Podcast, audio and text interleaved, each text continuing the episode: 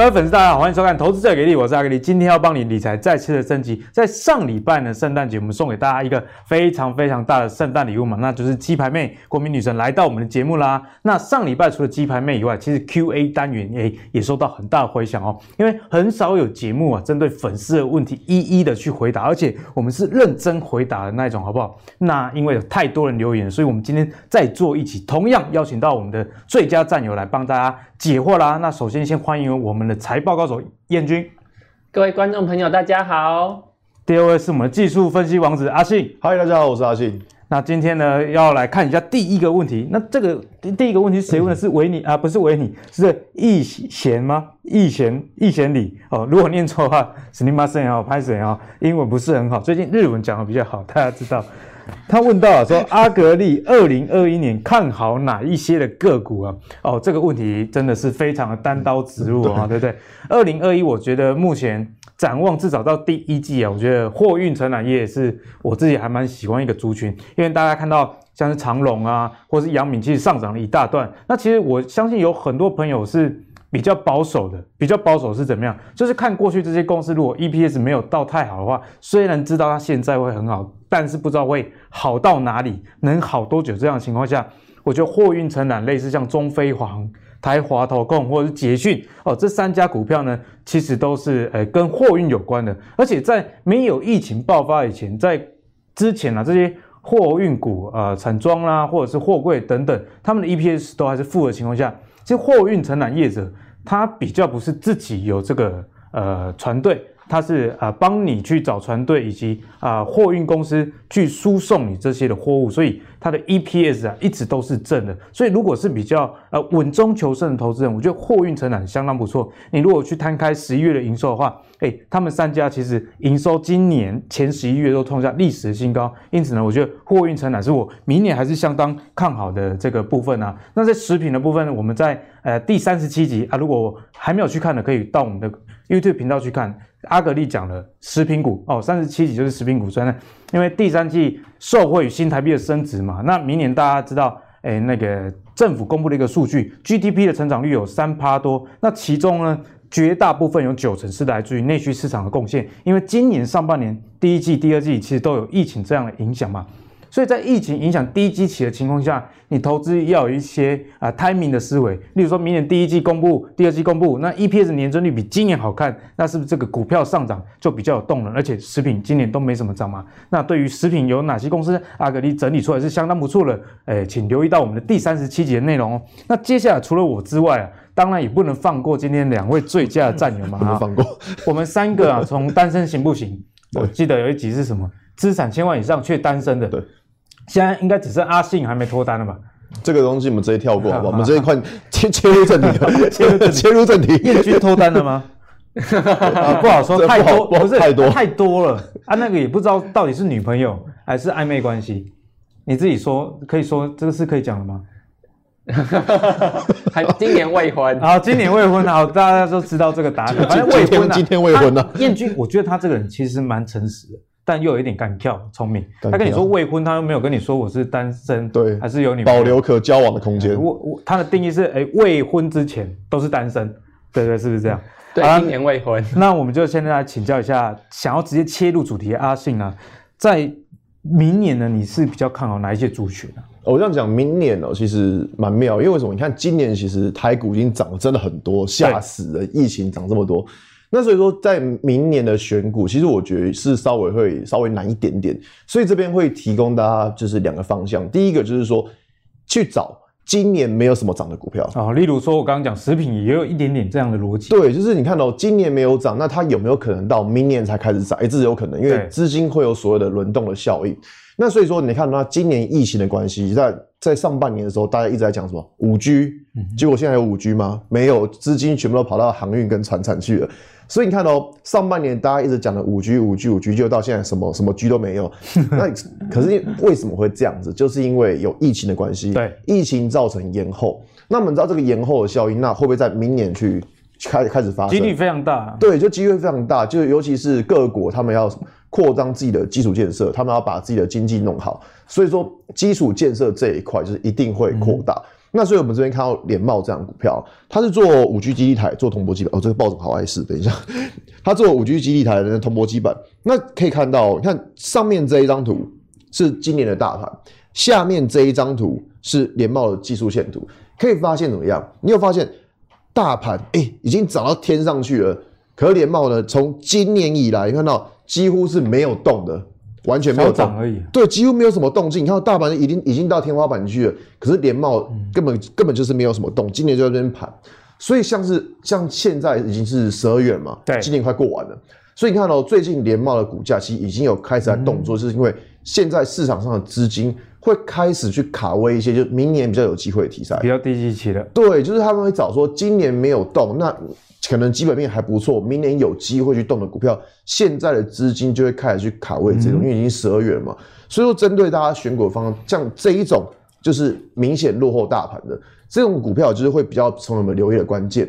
好，那我们来看一下，就是联茂的技术线图。从技术上，现在状况对，你们现在还是要回归本业，就是不然每次都讲基本面、讲产业都是怪怪，像是还是要回归技术面。好，的你看到，其实联茂在从这张月线图可以很明显的看到怎么样？它就在一个什么？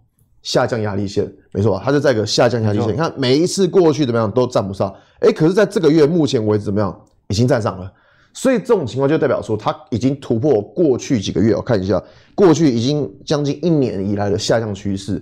所以像是这一种，就是刚刚讲过，它的题材，它的基本面在于说，各国会增加基础建设这一块。对，那在技术面的部分，就是在于说，它已经突破了一个下降压力线。之前阿星有教过我们啊，如果这个一。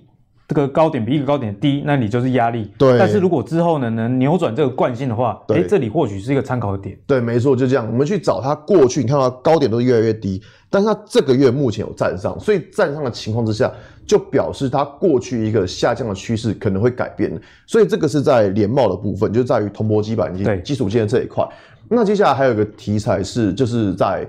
在今年有是在玩 PK 的时候，那时候讲过联电嘛，不要再提伤心事。没有没有没有没有没有没有，就是还是要稍微提，这不是伤心事，只是稍微讲一下，就是说，这开心事开心事。没关系，待会我也补充一下联电。好好，没有没有没关系，我们这个我们是很 peace 的节目，最佳战友啦。对，没有了，好朋友嘛，对不对？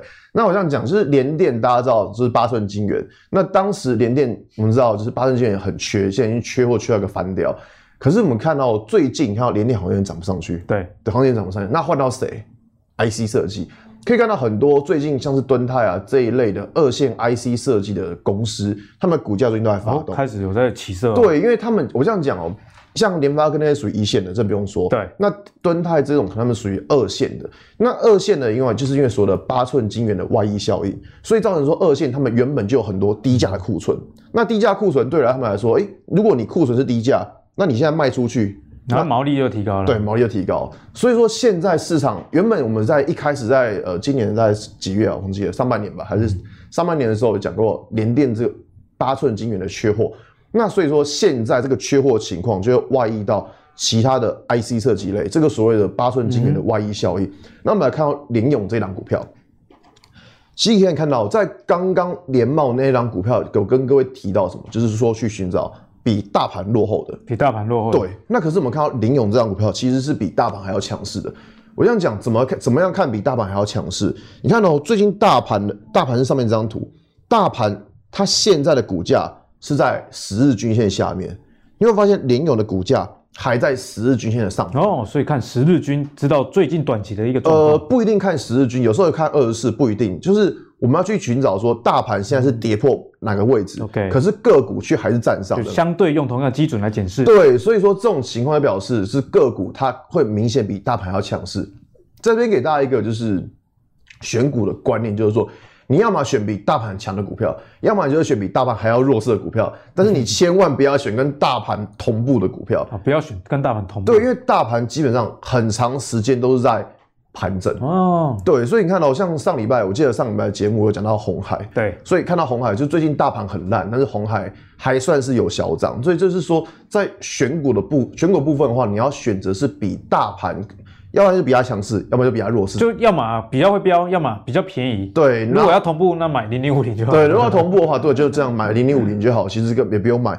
那所以说看到联勇，那也是属于它基本面也是属于就是八寸晶圆的外溢效益。那再来就是在于说什么？它的股价目前是比大盘还要强势的，所以这个是在相对强弱部分，可以跟跟各位观众朋友去检视的。那一样，你看完这种相对强弱的概念之后，一样回来看到什么个股的线型。好，那之前有教过大家，你在看一张线图的时候，你第一个要找什么？最大量、最大量或者次大量，反正就是找那种大量的位置。为什么？因为大量的地方它就是一个压力点。那你看这一根，哎、欸，这个箭头在这边，它股价出现了这个大量之后，就啪就一路下来了。所以表示怎么样？表示这个地方就是个压力点。那可以看到最近的股价怎么样？哎、欸，站上这个压力点了。所以就表示说，原本的压力它在这边已经转变成支撑。嗯、所以在操作部分，我们去思考就是说，它原本的压力变成是支撑之后。只要股价不要跌破这个支撑线，对，那对于股价来说，它的趋势就还是往上了。所以用这样子的方式来判断，我觉得是你要么选比大盘强势，嗯、要么选比大盘弱势。我觉得这是大家在明年选股的时候可以有一个比较好的方向。欸、我觉得阿信这个策略相当不错，这也不是只有明年能用，其实未来一直一直都能用。对，你要么就是选强势股比大盘好的，不然就想便宜很多，但机器比较低，有机会落后补涨这样的一个概念。好，那阿信分享那么多，燕君也不能输太多嘛。是，那在我分享之前，是在帮观众朋朋友谋个福利，想请问一下，就是如果晶圆代工很强的话，我们往上游去找，找到 IC 设计，那往下游去找，那相关的封测的公司是不是也有机会呢？所以在讲日月光嘛，对不对？对吗？就你这样一讲，这是日月光嘛，所以你要提这个，当然有机会，因为其实这个整个就是个连带关系。我这样讲，这整个半导体产业最上游是谁？IC 设计啊，是啊，细晶圆，最上游是细晶圆。你可以看到最近 像环球晶、中美晶，其实也算是非常强。那我们这样讲，最上游是细晶圆，那可能现在最近联电属于几寸？八寸晶圆，嗯、那现在可能会外溢到几寸？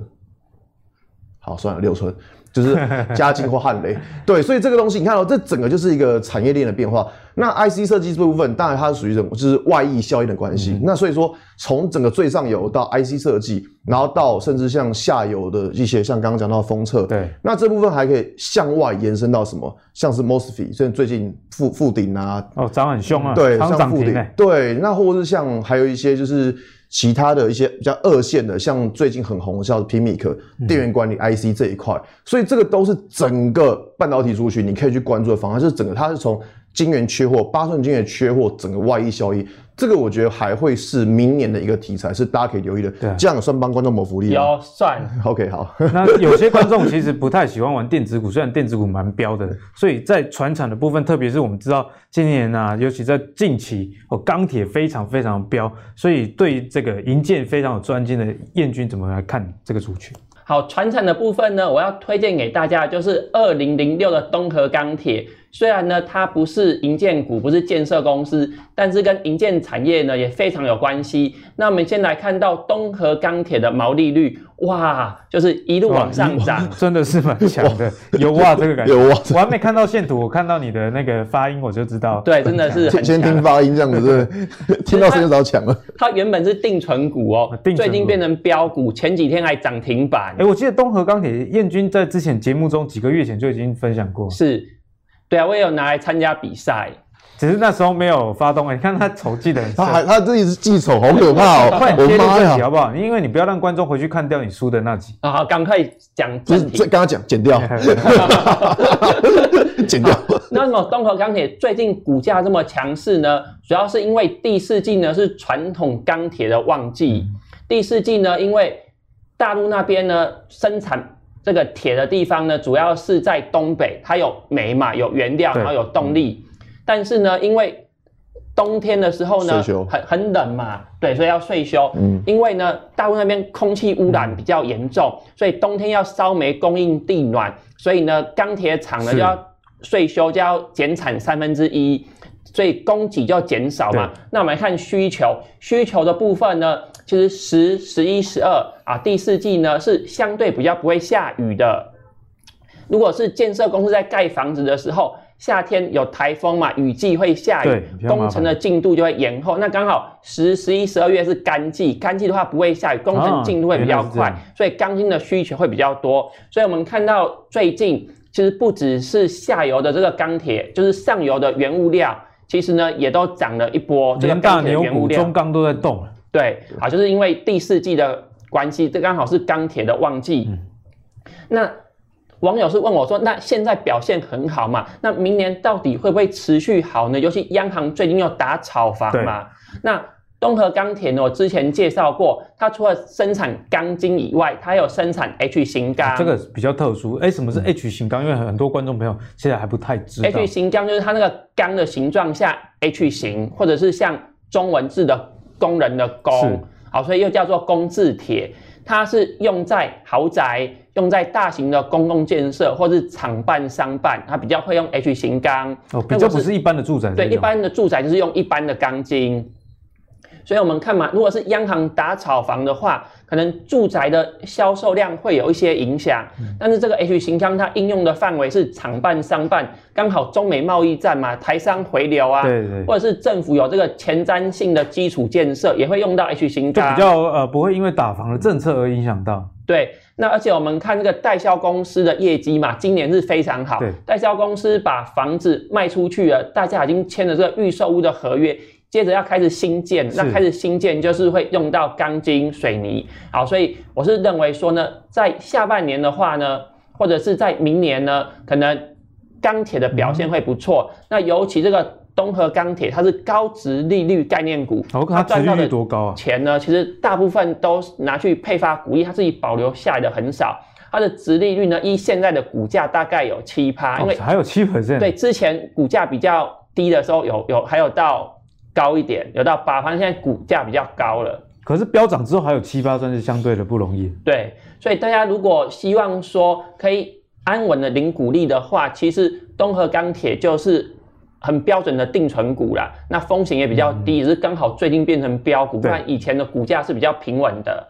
那从报价上来看，最近钢铁的情况是怎么样？我们从热轧钢的这个报价走势可以看得出来，这个是中钢的报价。我们在第四季的时候呢，由于它是钢铁的旺季嘛，所以我们看到价格呢也是持续的往上涨。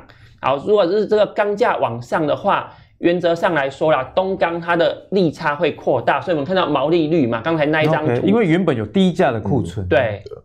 然后也是一路的往上，代表说这个景气是很热的，嗯，所以这个钢铁股呢，大家就可以多加留意啊。如果你不是很喜欢操作电子股的人，喜欢船产这样的族群，那钢铁是近期可以去多加关注的一个方向啦。那接下来我们来看一下下一题是什么？哦，下一个问的是这个 JT 菜啊，阿格力你好。想请问多头拉回早买点要如何判断好的买进的进场点？哎，我相信这个也是大家都很想要知道问题，所以我们问的呢，其实都是大家会很想要知道一些答案哦。那如果是盘中就拉回啦，到均线或是大量低点支撑点就该进场吗？还是要等这个盘势收盘稳定一点？那隔天啊，甚至当天收盘的时候再来看看，如果不小心又跌破，那怎么办？哦，但但这个思考其实蛮 蛮周全、蛮周虑的。我想太多了。呃，这么多的问题，统整成一个原则的话，我们就请教我们技术分析王的阿信来帮我们解析。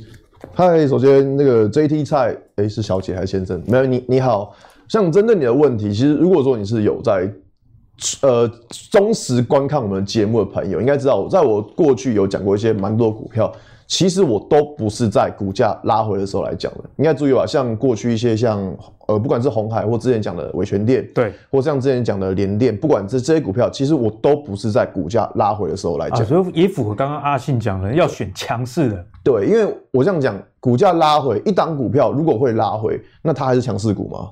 不是，因为强势股是不会拉回的。嗯、你要先记得这个观念，强势股是不会拉回。如果它真的拉回，让你去买了，那它就不是强势股了。嗯、所以这大家在很多人在操作的错误的观念，就是说，哎呦，拉回早买点，不是真正的强势股是不会拉回。所以你们在看到很可能有时候，哎，你会觉得说，哎，为什么这档股票我每次买都买不到？然后通常那档股票就会就会变飙股，为什么？因为就刚刚说的，强势股是不会拉回。嗯、好，那我们这边看到。一档股票叫宏硕，那这档宏硕反正就是它会跟下一题有关系，不先卖个关子，等一下，反正它它做那个台积电设备嘛，对。那我们看一下一档股票拉回，假设股价当时在这边，股价当时在这边，那但这个咖啡色箭头的地方可以看到股价是不是拉回了？没错吧？那股价拉回这一天到底可不可以买？我们看哦，股价拉回，那它今天是量缩拉回，照来说应该是好的现象，嗯、没错吧？可是你要注意一个一件事情，我刚刚说了。股价拉回不代表就是一个好的买点。首先，我们要看这张图，在之前有教过大家，我们要去看什么？最大量的 K 棒的均价。我这样讲，看这一根长红棒是不是量蛮大的？那均价就是这种成本的概念，也就是说，在这一根大家市场上，在这一根长红棒买进的，大家平均的价格大概是四百三十元附近。